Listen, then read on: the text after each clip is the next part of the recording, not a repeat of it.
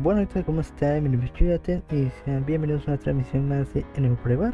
Bienvenidos sean todos a la transmisión número 47.5, donde pues vamos a hablar sobre el final de Demo Slayer Kimetsu no Yaiba con el final del arco del Distrito Rojo, el arco de entre, el, el arco del Distrito de Entretenimiento. Primero que nada, una disculpa por no subirlo antes que el capítulo 47, en el que les dije que iba a grabar el capítulo.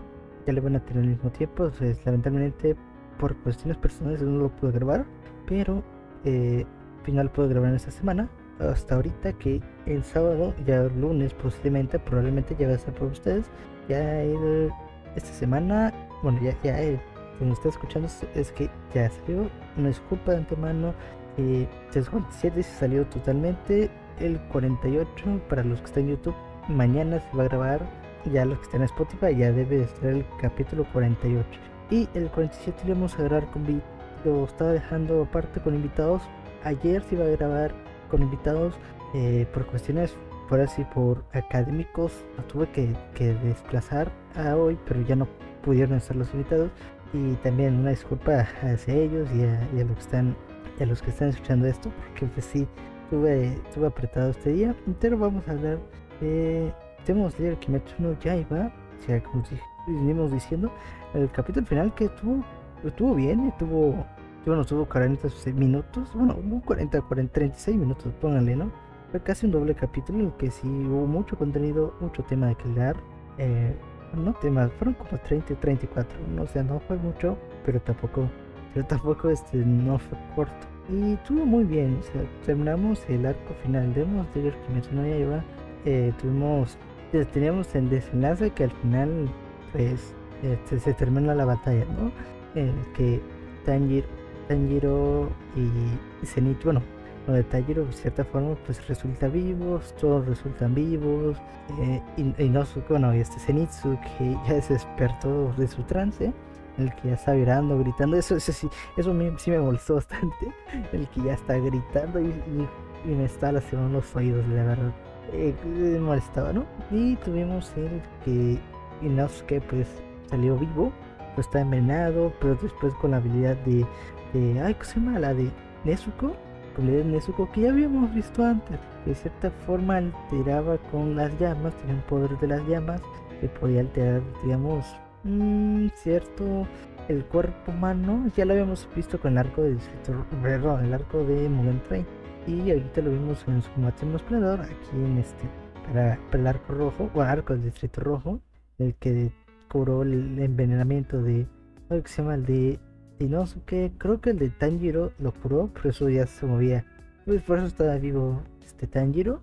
Eh, también este vimos, vimos a a, que se llama Usui, a Usui y a sus esposas. Que ya Usui está dando sus últimas con un brazo, con sin un ojo, sin, con, con un brazo y con un ojo, literalmente. Y que ya está dando sus últimas, el envenenamiento de las esposas ya van llorando, no sus esposas. Y, y pues de cierta forma pues ya lo estábamos dando por muerto. También tuvimos como esta interacción triste pero a la vez eh, divertida el que pues el, todo el desastre que, ellas hacían, pero ya eh, pues hoy ya no puede hablar y no puede decir sus últimas palabras. Entonces pues llega Nezuko a salvar a Usui y quitarle el veneno. Es esto muy, esto muy gracioso de cómo, cómo se presentó. Lo envolvió en llamas. Este Suma, ay, ¿cómo se llama? Sí, Suma, la que es este, Nauto llama. Sí, sí, creo que sí se llama eh, Suma. Pues estaba haciendo bronca porque pues, porque lo estaba incinerando, o ya creía así, y eso estuvo, estuvo divertido, que al final se curó, ¿no?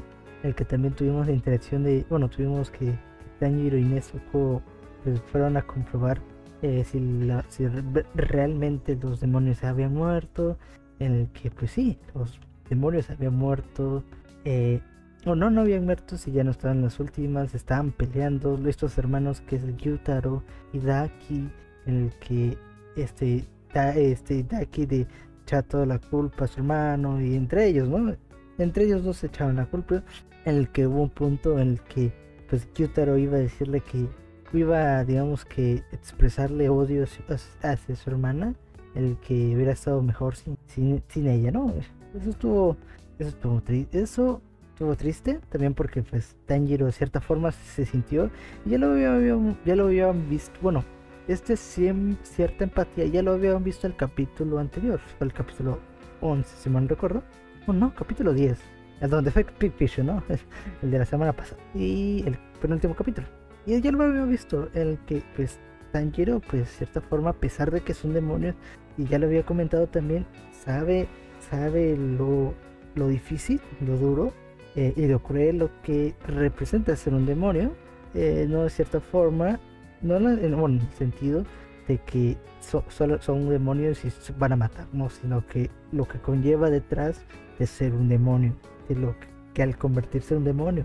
Y pues hay empatía, claro, claro está, y pues detiene a Gyutaro para no arrepentirse de sus palabras, a pesar de que es un demonio, en donde pues de cierta manera pues vimos, recapitulamos el, el pasado, bueno sí, el pasado de Gyutaro Daki, en que estaban, estaban, vimos, bueno, vimos la, la crueldad en la que vivía, este, esa pobreza, sí, extremo pues, se podría decir, que se vivía y eso estuvo, chido. Bueno, eso estuvo, estuvo chido en el sentido que estuvo muy bien implementado.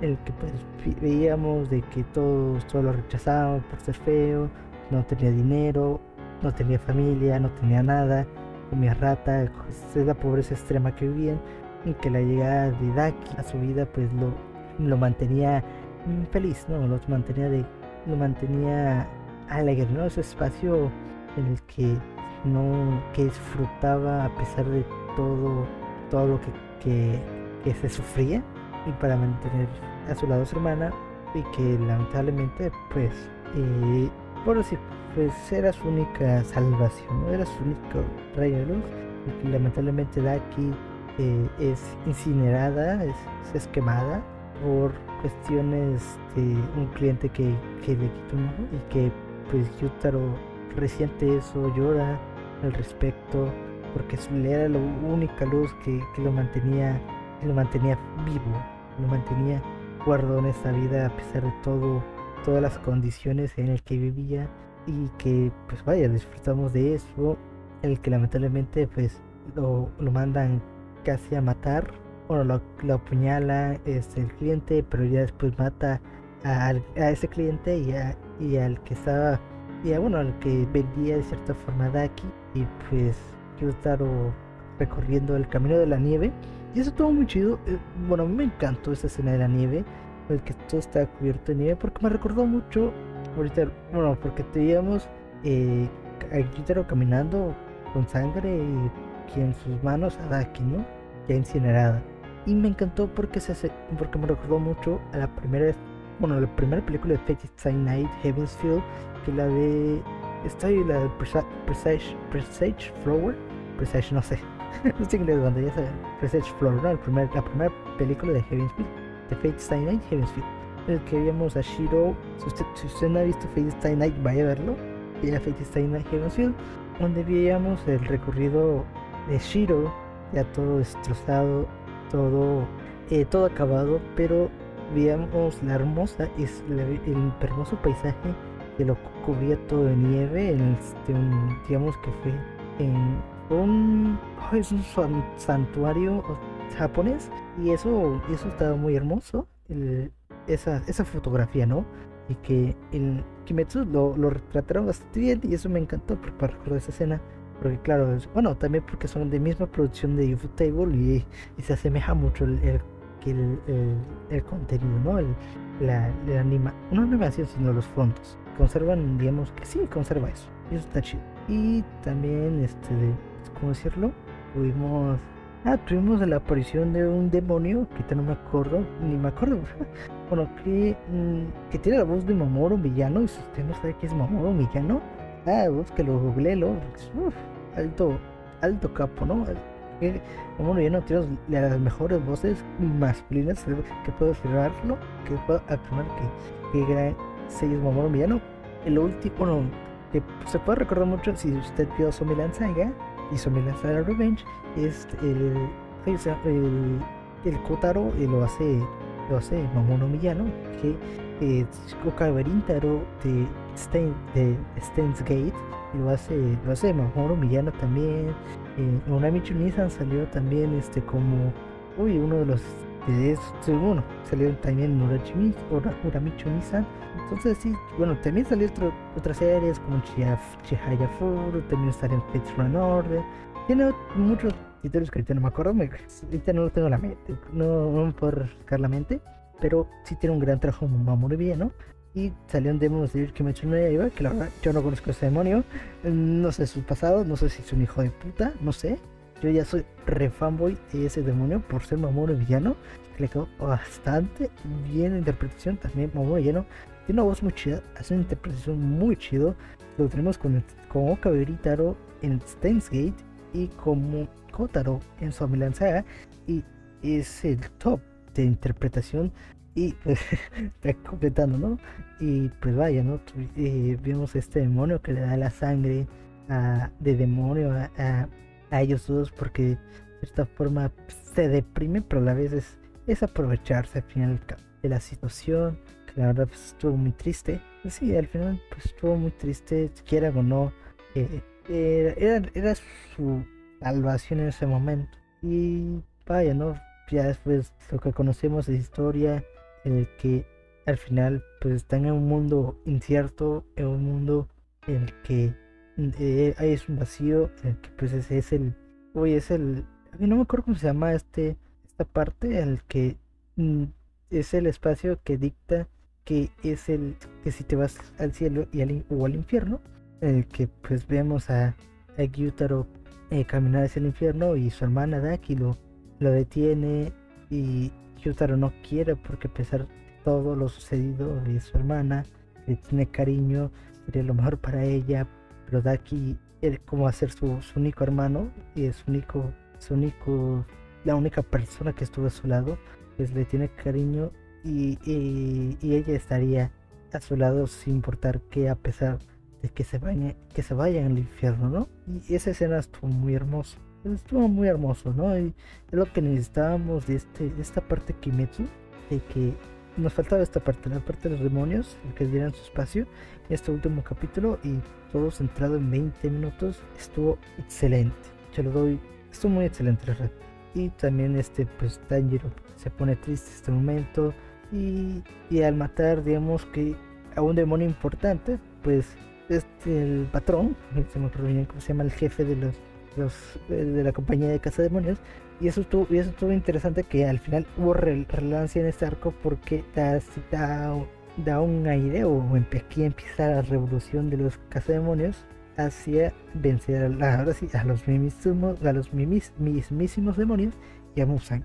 Y eso estuvo, estuvo bien, ¿no? Hubo relevancia a pesar de esto y hay un aspecto importante. Y eso, pues vaya, es lo que eh, es lo que pasó en este, primer capítulo.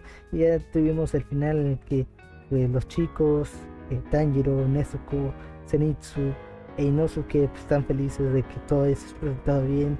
Y al final todo resultó bien y termina en, felicidad a pesar de toda la situación y a pesar de que todo el distrito rojo se destruyó y está en en llamas.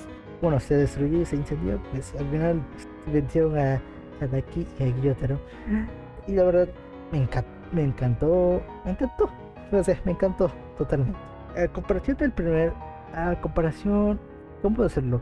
A comparación de, otros arcos, estuvo muy bien, estuvo excelente, estuvo muy comparable, es, es, algo que Kimetsu lo hace.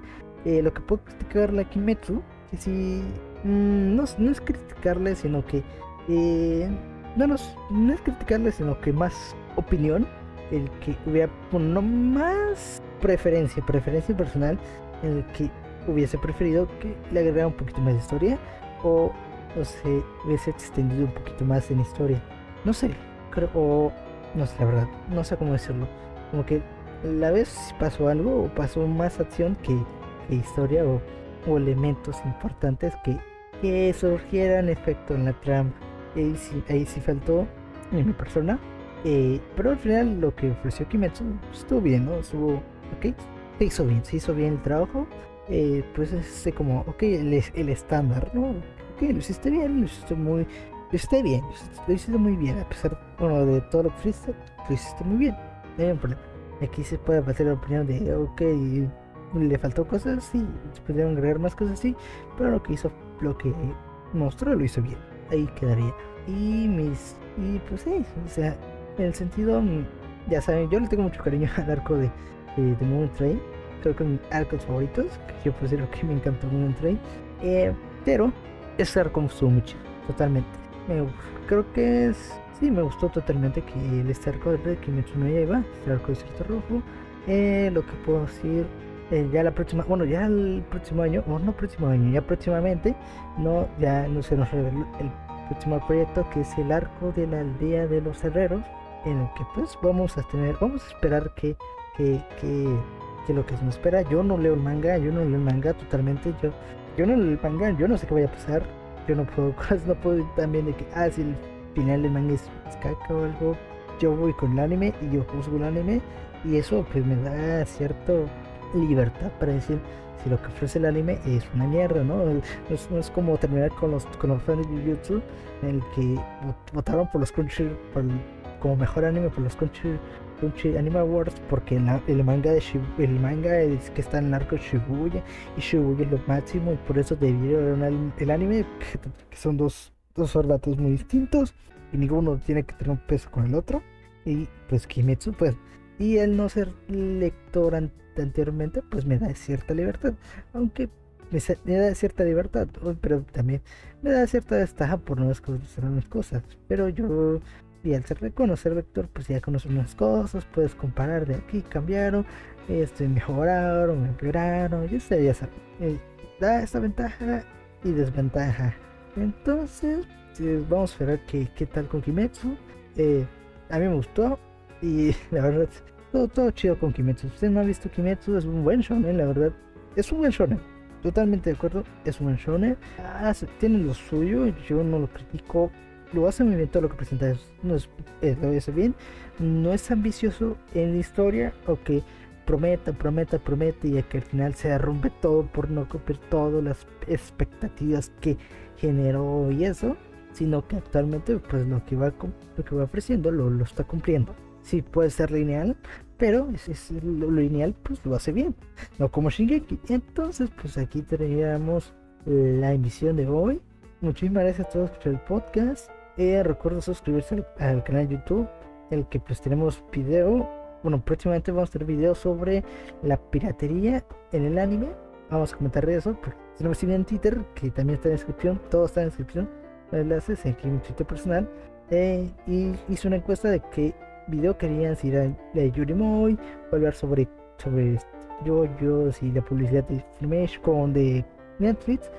Teníamos eh, la de, uy, la reseña de, sí, reseña de Moy, la de Netflix con JoJo's.